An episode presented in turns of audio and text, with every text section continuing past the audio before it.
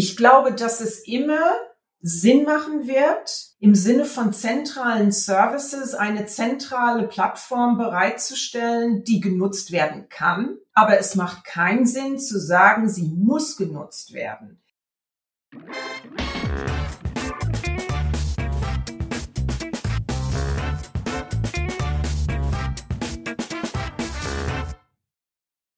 Hallo und herzlich willkommen zu dieser Episode des Data Culture Podcast. Ich bin Carsten Bange. Zu Gast heute ist meine Kollegin Jacqueline Blum. Und wir wollen uns mit der Frage beschäftigen, wie dieses populäre Konzept des Data Mesh eigentlich konkret in Unternehmen umgesetzt wird und dort angekommen ist. Und wir stellen fest, dass in allen wesentlichen Aspekten dieses doch sehr organisatorischen Data Mesh Ansatzes es doch recht unterschiedliche Ausprägungsformen gibt und auch vielleicht nicht bekannte Fallstricke. Wir schauen uns also an, was bedeutet es eigentlich, Domain-Oriented Ownership umzusetzen? Wie sieht das aus mit dieser Self-Service Data Platform? Was ist denn das eigentlich? Und auch dieser Name kann schon etwas irreführend sein. Mit dieser Plattform sollen Datenprodukte gebaut werden, aber es stellt sich raus, dass es für viele Unternehmen doch recht unterschiedlich definiert ist, was eigentlich ein Datenprodukt sein soll. Und wir reden über Datenkontrakte, die sich langsam rauskristallisieren als ein Element, letztendlich die Vereinbarung zu schließen zu Datenprodukten. Letztlich natürlich das Thema Federated Computational Governance, das nicht nur begrifflich das komplizierteste ist, sondern auch inhaltlich in der Umsetzung. Und hier wird Jacqueline uns auch einige gute inhaltliche Erfahrungen und Empfehlungen mitgeben, wie das eigentlich umgesetzt werden kann. Viel Spaß mit dieser Folge. Hallo Jacqueline, schön, dass du wieder im Data Culture Podcast zu Gast bist. Hallo Carsten, ich freue mich sehr, dass ich wieder mal dabei sein darf. Genau, du warst ja schon mal bei uns hier zum Thema Datendemokratisierung und heute soll es um Data Mesh gehen. Und zwar haben wir bei BARC ja eine Studie dazu gemacht, die du äh, maßgeblich mit getrieben hast, geschrieben hast. Und inzwischen haben wir ja auch einiges an Erfahrung im Austausch mit unseren Kunden. Und wir wollen heute nochmal nicht die Basics besprechen von Data Mesh. Ich glaube, da sind die meisten inzwischen soweit informiert, sondern eigentlich so ein bisschen das auch nochmal einordnen, die einzelnen Aspekte etwas kritisch vielleicht auch beleuchten und auch die Fragen, die viele Unternehmen haben und uns stellen, vielleicht auch versuchen heute schon mal mit zu beantworten. Insofern, Jacqueline, legen wir gleich mal los. Ich würde gerne starten mit der Frage, Warum glaubst du, ist dieses Thema oder das Konzept Data Mesh eigentlich so schnell so populär geworden? Man kann sich ja eigentlich kaum retten davon. Also ich finde es eigentlich eine logische Konsequenz von dem, was man in der Realität in den Unternehmen vorfindet. Wir führen ja im Rahmen unserer Datenstrategieprojekte schon seit vielen Jahren Interviews mit vornehmlich mit Fachanwendern, die schon lange das Problem uns skizzieren, dass die zentralen Data und Analytics Teams einfach limitiert sind in dem, was sie leisten können. Und das, was aber gefordert wird vom Business in der Bereitstellung von Daten, ein viel größeres Maß annimmt als das, was diese Teams leisten können. Das ist das eine. Und auf der anderen Seite ist es so, dass die zentralen Teams natürlich keine Domänen, keine Fachdomänenexperten sind. Und genau diese zwei Punkte adressiert das Konzept, sagt Data Mesh, das sind Probleme, die wir lösen müssen. Und es ist nun mal eine Punktlandung. Das sieht man also überall in der Praxis. Schön auf den Punkt gebracht. Absolut. Also ein Aspekt, der quasi eine, eine Entwicklung, die wir schon lange sehen, die Dezentralisierung. Könnte man sagen, dass das eigentlich mit dem Thema Self-Service BI angefangen hat? Das war ja so sicherlich jetzt schon, naja, 20 Jahre ungefähr her, dass man da so die ersten Aspekte da gesehen hat oder eben auch Anbieter, die das propagiert haben und damit auch Popularität gewonnen haben. War das vielleicht so der Startpunkt der Entwicklung? Ja, also das glaube ich absolut, da würde ich zustimmen. Ich meine, mit Self-Service BI ging schon immer einher der Begriff Agilität und der Begriff Flexibilität. Das heißt also, bisher war man nicht agil und flexibel genug. Deswegen hat man das benötigt. Und sicherlich auch ein Teil davon ist auch, wenn ich eine neue Frage habe, die ich mit Daten beantworten will und ich muss erst zu einem zentralen Team gehen und diese Frage in ihre Sprache übersetzen, statt sie selber beantworten zu können, dann ist das mühsam, dann ist das zeitaufwendig und außerdem natürlich fehlerbehaftet. Vielleicht muss ich ein paar Iterationsschleifen machen. Und wenn ich das dann selber machen kann, bin ich schneller und vielleicht auch im Ergebnis qualitativ wesentlich besser. Und das war genau das, was man mit Self-Service BI verfolgt hat und was aber am Anfang immer äh, quasi eine Prämisse war, ist, Self-Service BI geht nur um Abfragen auf Daten. Abfragen auf Daten, die nach wie vor zentral bereitgestellt wurden. Zumindestens haben die Data und Analytics Teams das gedacht. Sie wussten aber nicht, dass schon lange mit Self-Service BI auch ein Data Warehouse häufig nur als Datenpumpe benutzt wurde. Hm. Und das wollten viele Teams auch lange nicht verstehen, nicht einsehen, dass es nötig ist, dass Menschen das nicht aus bösem Willen tun, sondern weil sie eine Notwendigkeit haben. Aber natürlich bleibt dann am Ende des Tages das Thema Data Governance übrig, dass da ad absurdum geführt wird, weil das Data Warehouse sollte natürlich immer die Data Governance aufrechterhalten. Und auch das ist etwas, was im, im Prinzip eine Fortentwicklung von Self-Service BI, das sich jetzt auch im Data Mesh Konzept zeigt. Absolut. Also das war ja eigentlich so ein bisschen die Evolution, die wir alle gesehen haben im Markt, dass erstmal die große Euphorie da war mit den neuen Möglichkeiten, in Fachbereichen selber viel zu tun. Und dann wir aber doch ja einige auch unserer Kunden bei Bark hatten, die dann eigentlich im völligen Chaos geendet sind. Also diese hunderte von selbst entwickelten Datenmodellen, KPI-Definitionen etc. hatten am Ende und dann gemerkt haben, so naja, ohne Data Governance geht's dann doch nicht und die hohe Flexibilität und Individualität in der Dezentralisierung muss auch etwas Einhalt geboten werden. Jetzt spricht ja dieses Konzept von einer Self-Serve Data Platform. Also offensichtlich ein bisschen was anderes als Self-Service BI. Kannst du das mal für uns einordnen, was da jetzt eigentlich gemeint ist, was der Unterschied ist?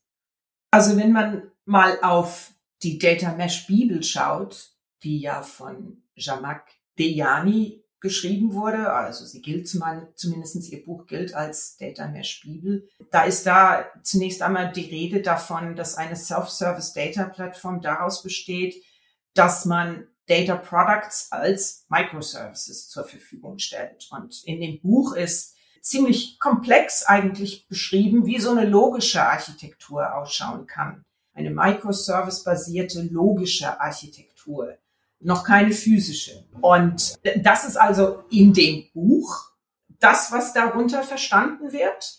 In der Praxis wird sehr viel gestritten darum, was das eigentlich heißt. Ist das die gängige oder gerade als Best Practice betrachtete Data Cloud Cloud-basierte Plattform mit einem Data Lakehouse? Ist es das? Ist es das, was man mit einem Self-Service-Werkzeug machen kann, das auch eine Datenmanagement-Komponente beinhaltet? Davon gibt es ja auch viele. Ist es eher eine Data Fabric? Auch dieser Begriff wird häufig genannt weil nämlich man doch davon ausgehen muss, dass die Assets, die im Unternehmen wertvoll sind, die sind ja nun mal nicht an einer Stelle. Und wir arbeiten zwar immer wieder dran, das hinzukriegen, aber das wird wahrscheinlich nie gelingen. Das heißt also, die wertvollen Assets sind verteilt. Und ich brauche auch einen Mechanismus, um im Self-Service diese Assets einer breiten Masse zur Verfügung zu stellen. Und mit einer zentralen Plattform alleine wird es nicht gelingen. Und das bestätigen auch die Teilnehmer in unserer Studie. Also die meisten sagen, dass eine Self-Serve Data, Data Plattform eine Kombination von zentralen und, und weiteren Plattformen sein muss, um unterschiedliche Bedürfnissen gerecht zu werden. Weil es ist kaum möglich, mit einer einzigen physischen Plattform wirklich alle Bedürfnisse, die es so gibt, abzudecken. Es gibt zwei, ich nutze da immer gerne zwei Beispiele. Das eine ist, dass wir kennen das doch, die meisten Unternehmen haben SAP und Non-SAP und damit haben sie ein SAP Data Warehouse und ein Non-SAP Data Warehouse. Stichwort SAP BW. Das ist nun mal Realität und das ist heterogen. Und immer mehr stellen Unternehmen fest, dass sie aber Assets aus beiden Plattformen gemeinsam nutzen wollen. Oder das andere Beispiel ist eine IoT-Plattform. Es gibt Datenplattformen für IoT-Daten, die einen super guten Job im Datenmanagement, in der Archivierung, in der Aggregation von maschinengenerierten Daten machen. Das sind aber in sich proprietäre Lösungen. Und ich will die aber doch nutzen. Ich will doch nicht alle meine maschinell generierten Daten nochmals übertragen in ein Data Lakehouse. Und das, diese zwei Beispiele, glaube ich, zeigen ganz gut auf, dass man sowas Verteiltes braucht. Und ob man das jetzt in Microservices kapselt oder nicht, sei jetzt mal dahingestellt. Aber verteilt ist auf jeden Fall etwas, was man, was man umarmen muss.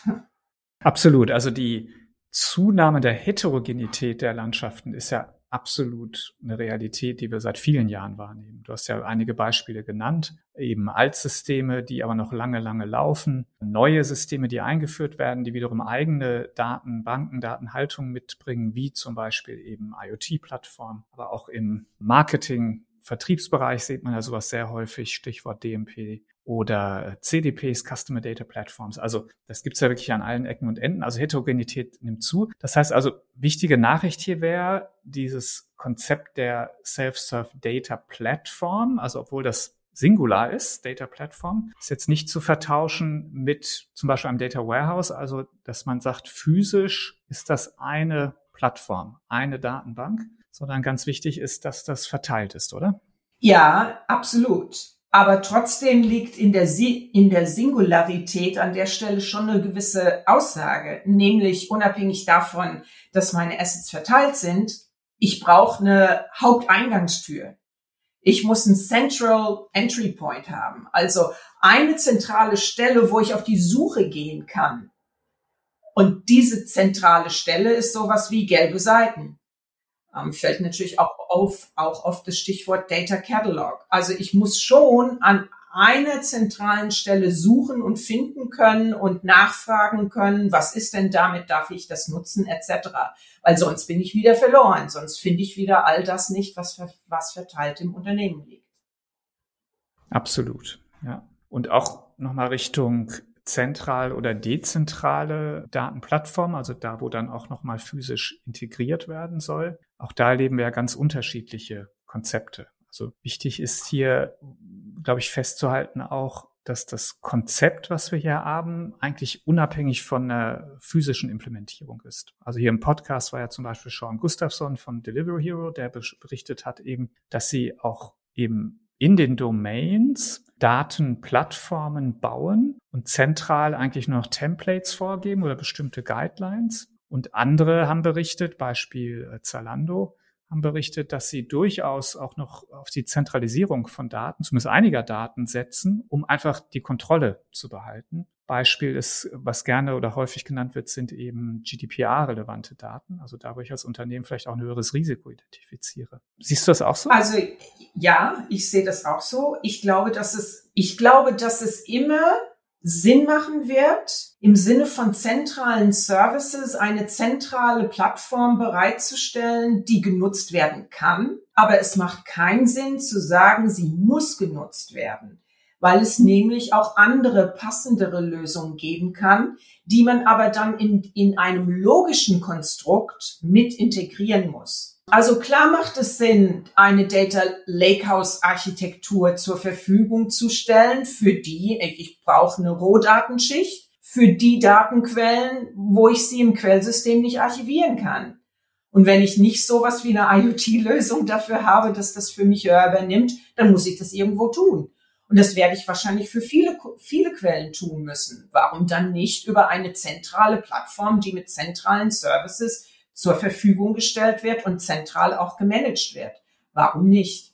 Und das ist immer, glaube ich, eine Abwägungssache. Wo macht es Sinn, über eine zentrale Plattform zu gehen, wo es auch eben diese hochqualitativen Managed Services gibt, ähm, versus wo macht es Sinn, über eine besondere ähm, Insellösung oder spezifische Lösung zu, zu ergehen und welchen Integrationsbedarf in dem Gesamtbild habe ich an der Stelle, weil das kann auch sehr unterschiedlich sein. Also muss ich integrieren auf einer Ebene von einem Report, einem Dashboard oder eher auf der Ebene von Consumer-Oriented Data, also vielleicht ein Würfel mit Dimensionen und Kennzahlen Oder muss ich tatsächlich integrieren auf der Rohdatenebene? Die Antwort kann sehr unterschiedlich ausfallen, je nachdem, was die Use Cases sind. Hm. Was uns zum Thema Datenprodukte bringt, weil das ist ja das, was eigentlich da ja gebaut werden soll mit Platz Self-Serve. Datenplattform oder der Datenplattform. Und zwar dann möglichst ja in den Domains, also dezentral. Jetzt hast du ja gerade schon ein breites Feld aufgespannt, quasi von Rohdaten bis zu Dashboards und Reports. Und diese Frage, was eigentlich ein Datenprodukt ist, ist nach meiner Erfahrung gar nicht so einfach zu klären. Also häufig erlebe ich, dass Menschen sagen, ja, ja, wir bauen Datenprodukte oder wir machen das. Und wenn man das dann hinterfragt, was macht ihr denn genau, sind das zum Teil völlig unterschiedliche Verständnisse davon, was das eigentlich ist, ein Datenprodukt. Was sind denn so die sag mal, Datenprodukte, die dir am häufigsten begegnen so im Markt? Oder was wäre aus deiner Sicht ein gutes Verständnis eines Datenproduktes? Also in der Tat, es gibt sehr unterschiedliche Interpretationen. Und ich glaube, es macht Sinn, von der Überlegung herzukommen, was ist tatsächlich wertvoll für Konsumenten? Weil darum geht es ja in der Produktdenke. Ich erzeuge Produkte, die als wertvoll von Konsumenten erachtet werden und deshalb nutzen sie sie auch. So, und was ist Nutz, was ist nützlich? Was nutzt Data Workers oder Datenkonsumenten? Das ist nun mal angefangen von ein Dashboard und Report, das die meisten Konsumenten nutzen, über verschiedene reine Datenprodukte oder auch Advanced Analytics Modelle, ähm, Services, also alles, was es an Datenassets geben kann, was Wert stiftet für den Konsumenten. Und dann, glaube ich, ist noch ganz wichtig, das nehme ich auch in der Diskussion um Produkte war, wann wird etwas zum Produkt und wann ist es das nicht? Weil mit einem Produkt verbindet man ja eine gewisse Qualität, auch eine gewisse Dokumentation, auch eine gewisse Service-Level. Und das ist ja auch gut und richtig so. Aber sollen dann, also da muss zum Beispiel derjenige, der das, der, der, der für das Produkt verantwortlich ist, auch eine gewisse Verantwortung übernehmen. Und das ist dann die Frage, wann wird etwas zum Produkt und sind Dinge, die kein Produkt sind, nach irgendeinem Regelwerk, sollen die trotzdem auffindbar sein? Das ist auch ganz wichtig, weil es können ja auch Assets geben, die noch nicht dem Anspruch eines Produktes äh, genügen, die man aber trotzdem auffindbar machen will. Und dann ist auch noch die Frage, wie definiert man tatsächlich ein Produkt? Wie definiert man diese Qualität, die es erfüllen soll? Und ist das eher eine konzeptionelle Beschreibung oder ist das tatsächlich eine technische Beschreibung? Und da findet die Diskussion auch sehr unterschiedlich statt. Und ich finde aber irgendwie, wenn, wenn die Business Domains die Verantwortung für die Datenprodukte übernehmen sollen und auch wollen in vielen Fällen, dass wir zunächst einmal zu einer konzeptionellen Definition kommen müssen, die zunächst einmal technische Details außen vor lässt.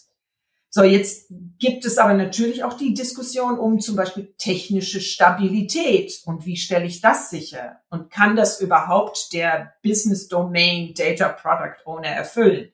Und dann kommen wir auf Zusammenarbeitsmodelle und wie wird etwas operationalisiert etc. Das, das ist eine sehr umfangreiche und differenzierte Diskussion, die da gerade geführt wird.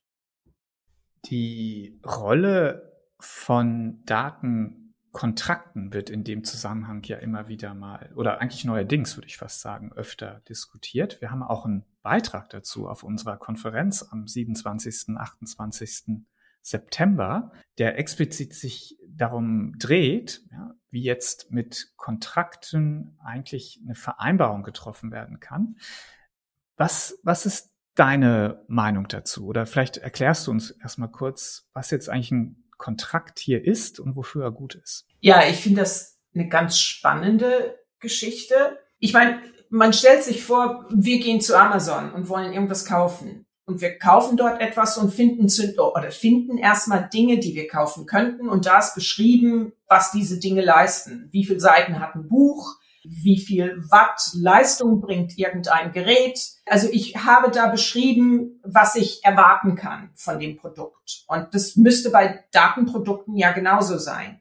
Und es müsste auch im Prinzip, wenn ich, wenn ich das dann kaufe, gehe ich einen Vertrag ein mit dem Produzenten mit einer gewissen Garantie. Und auch sowas muss es für Datenprodukte geben. Das heißt also eine Garantie, du kannst das und das und das erwarten von dem Datenprodukt. Und wenn das nicht bei dir ankommt, dann kannst du dich beschweren. So eine Analogie finde ich sehr sinnvoll, auch für Datenprodukte. Das heißt, es muss ein Handshake stattfinden zwischen dem Produzenten und dem Konsumenten und auch eine Möglichkeit geben, dass der Konsument sich dann auch wieder zurückmeldet und sagt, hey, hier stimmt aber etwas nicht. Oder, naja, du lieferst derzeit das und das und das, aber dein Produkt wäre noch wertvoller für mich, wenn du in Zukunft das und das und das dran verbessern würdest. Und wenn das dann viele Konsumenten machen, bekommt dann ein Produzent auch Input darüber, was tatsächlich zielführend wäre zu verbessern in der Zukunft. Was würde wirklich großen Nutzen für das Unternehmen stiften?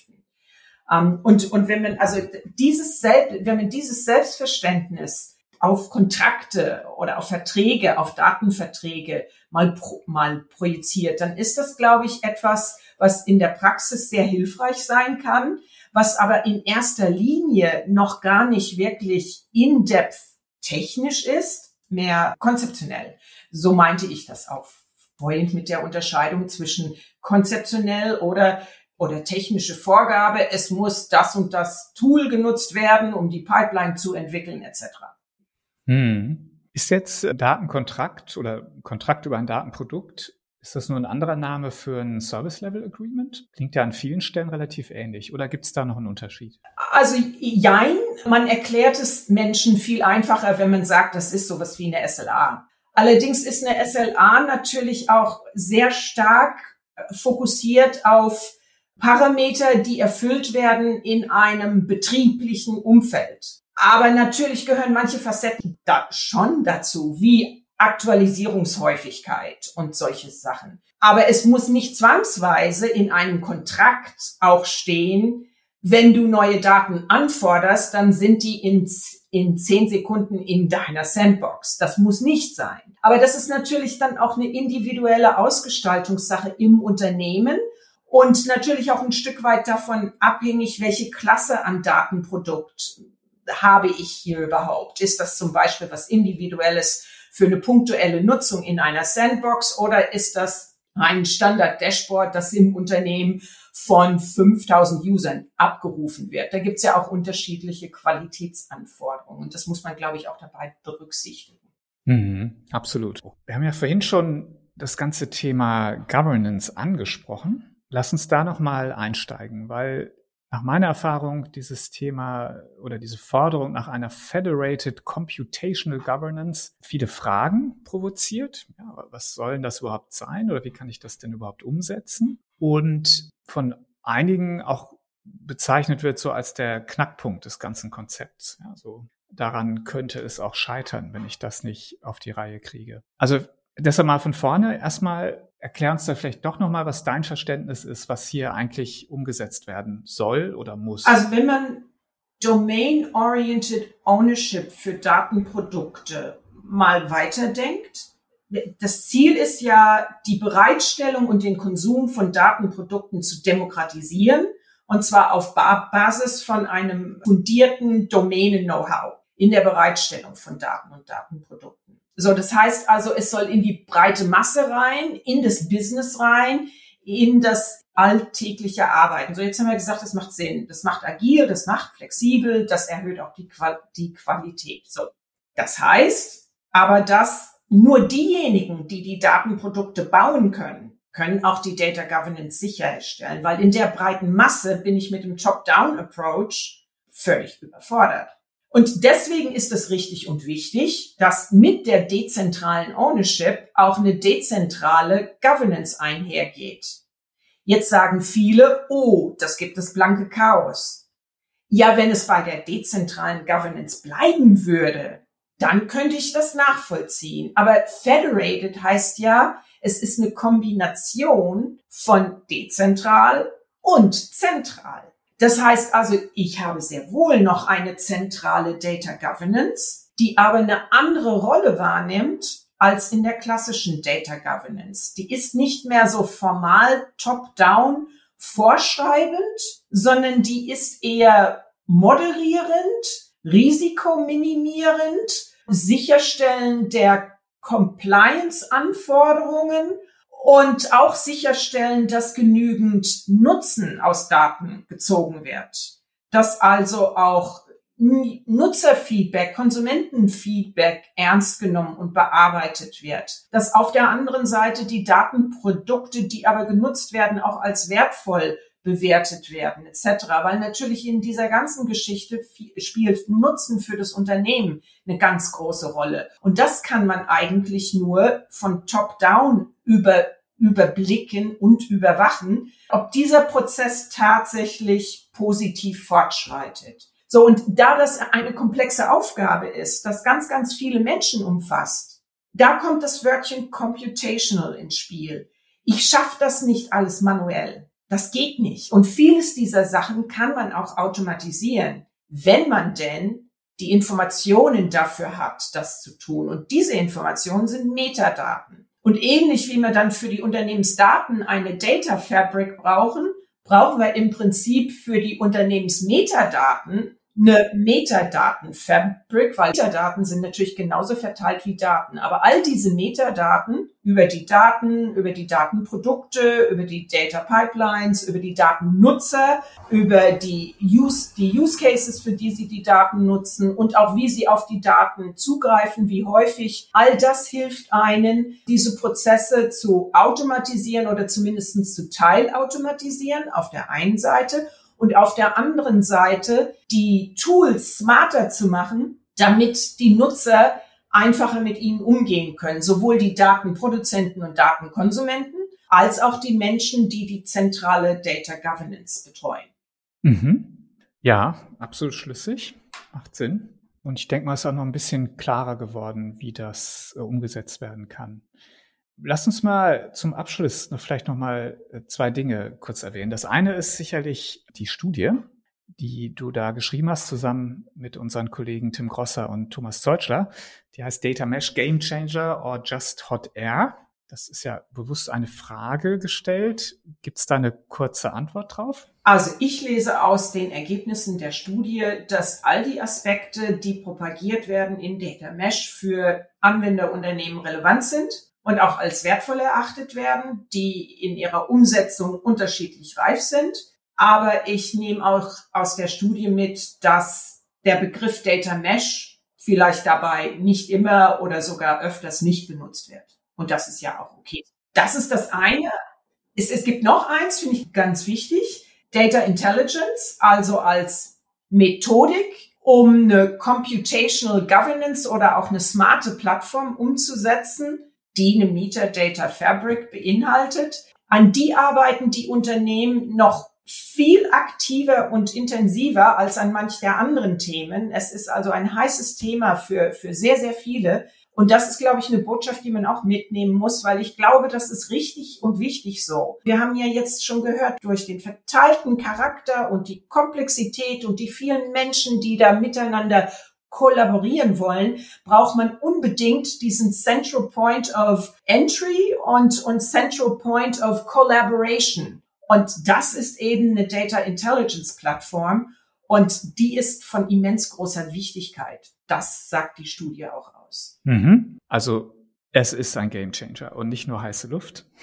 Auch wenn es nicht immer so heißen muss, Data Mesh, aber viele der beschriebenen Konzepte sind zum einen gar nicht so neu, sondern sind eigentlich Dinge, die in Unternehmen schon seit einer ganzen Weile im Gange sind, Bewegungen, die in die Richtung gehen, weil es einfach gebraucht wird, um Daten besser nutzen zu können im Unternehmen.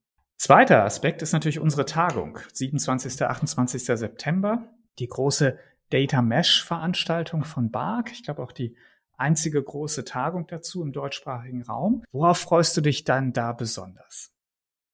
Also ich finde Data Mesh, man spürt es in den Gesprächen, die wir auch mit Kunden führen. Data Mesh ist lange, wächst schon lange aus den Kinderschuhen raus. Manche sind da weiter als andere, aber ich finde richtig so runterzukommen auf die Praxis. Wie setzt man das um? Wie starte ich? Welche Fragen muss ich mich stellen im Unternehmen, wenn ich mit den Prinzipien von Data Mesh starten will?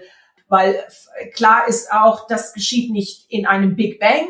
Das hat auch viel mit Kulturwandel zu tun, wie viele Themen im Umfeld von Data und Analytics. Und genau diese praxisorientierte Diskussion mal mit ein bisschen mehr Fleisch an den Knochen als bisher, die zu führen und die weiterzuführen, das finde ich total spannend und da freue ich mich auch drauf auf der Konferenz. Absolut. Ich auch. Also es geht wirklich um die Umsetzung, einmal fachlich konzeptionell. Wir haben viele Anwenderbeispiele da, aber auch die technische Umsetzung. Wir haben auch viele Softwareanbieter da, die sich ja auch irgendwo positionieren müssen. Wir wissen alle, Data Mesh ist erstmal mehr ein organisatorisches Konzept, aber am Ende, um all das zu, umzusetzen, was wir hier beschrieben haben, brauche ich ja häufig dann auch Software, um das dann wirklich machen zu können. Ein Highlight aus meiner Sicht ist ja, dass wir die Samak Degani gewinnen konnten als Keynote-Sprecherin. Und ich habe sie jetzt gebeten, 30 Minuten zu sprechen, aber noch eine Viertelstunde für Fragen auch zur Verfügung zu stehen, weil das ja, glaube ich, eine seltene Chance ist, sie wirklich mal direkt sozusagen sehen zu können und ihr Fragen stellen zu können. Welche Frage würdest du ihr denn stellen? Ich glaube, ich würde sie nach Data as a Microservice befragen, zumal ich glaube, da hängt ihr Herz auch ein bisschen dran mit ihrer neuen Firma. Ich würde sie tatsächlich gerne dazu befragen wollen, wie realistisch und wie arbeitsaufwendig sie die Umsetzung von Data as a Microservice in Unternehmen sieht und ob sie das nur für neue Data Assets und Data Products als umsetzbar sieht oder auch für bestehende, ob man sie auch als Microservice gekapselt bekommt und ob das so Sinn macht und ob sie ja irgendwie so einen Ausblick teilen kann über wann bis wann glaubt sie, dass das Best Practice ist? Oder ist es überhaupt schon bewiesen, dass es Best Practice werden kann? Also da, da wäre ich total gespannt drauf, Ihre Einsichten zu hören. Absolut. Sicherlich einer der spannenden Aspekte. Wunderbar. Also freuen wir uns auf die Tagung. Ist ja bald, Ende September. Jacqueline, ganz, ganz herzlichen Dank dass du uns hier dieses Konzept Data Mesh auch nochmal mit vielen, vielen weiteren Ausführungen, Erläuterungen, glaube ich, nochmal deutlich greifbarer gemacht hast. Und in dem Sinne bedanke ich mich und sage nur bis bald. Danke, Carsten, und bis bald. Ganz, ganz bestimmt in Würzburg.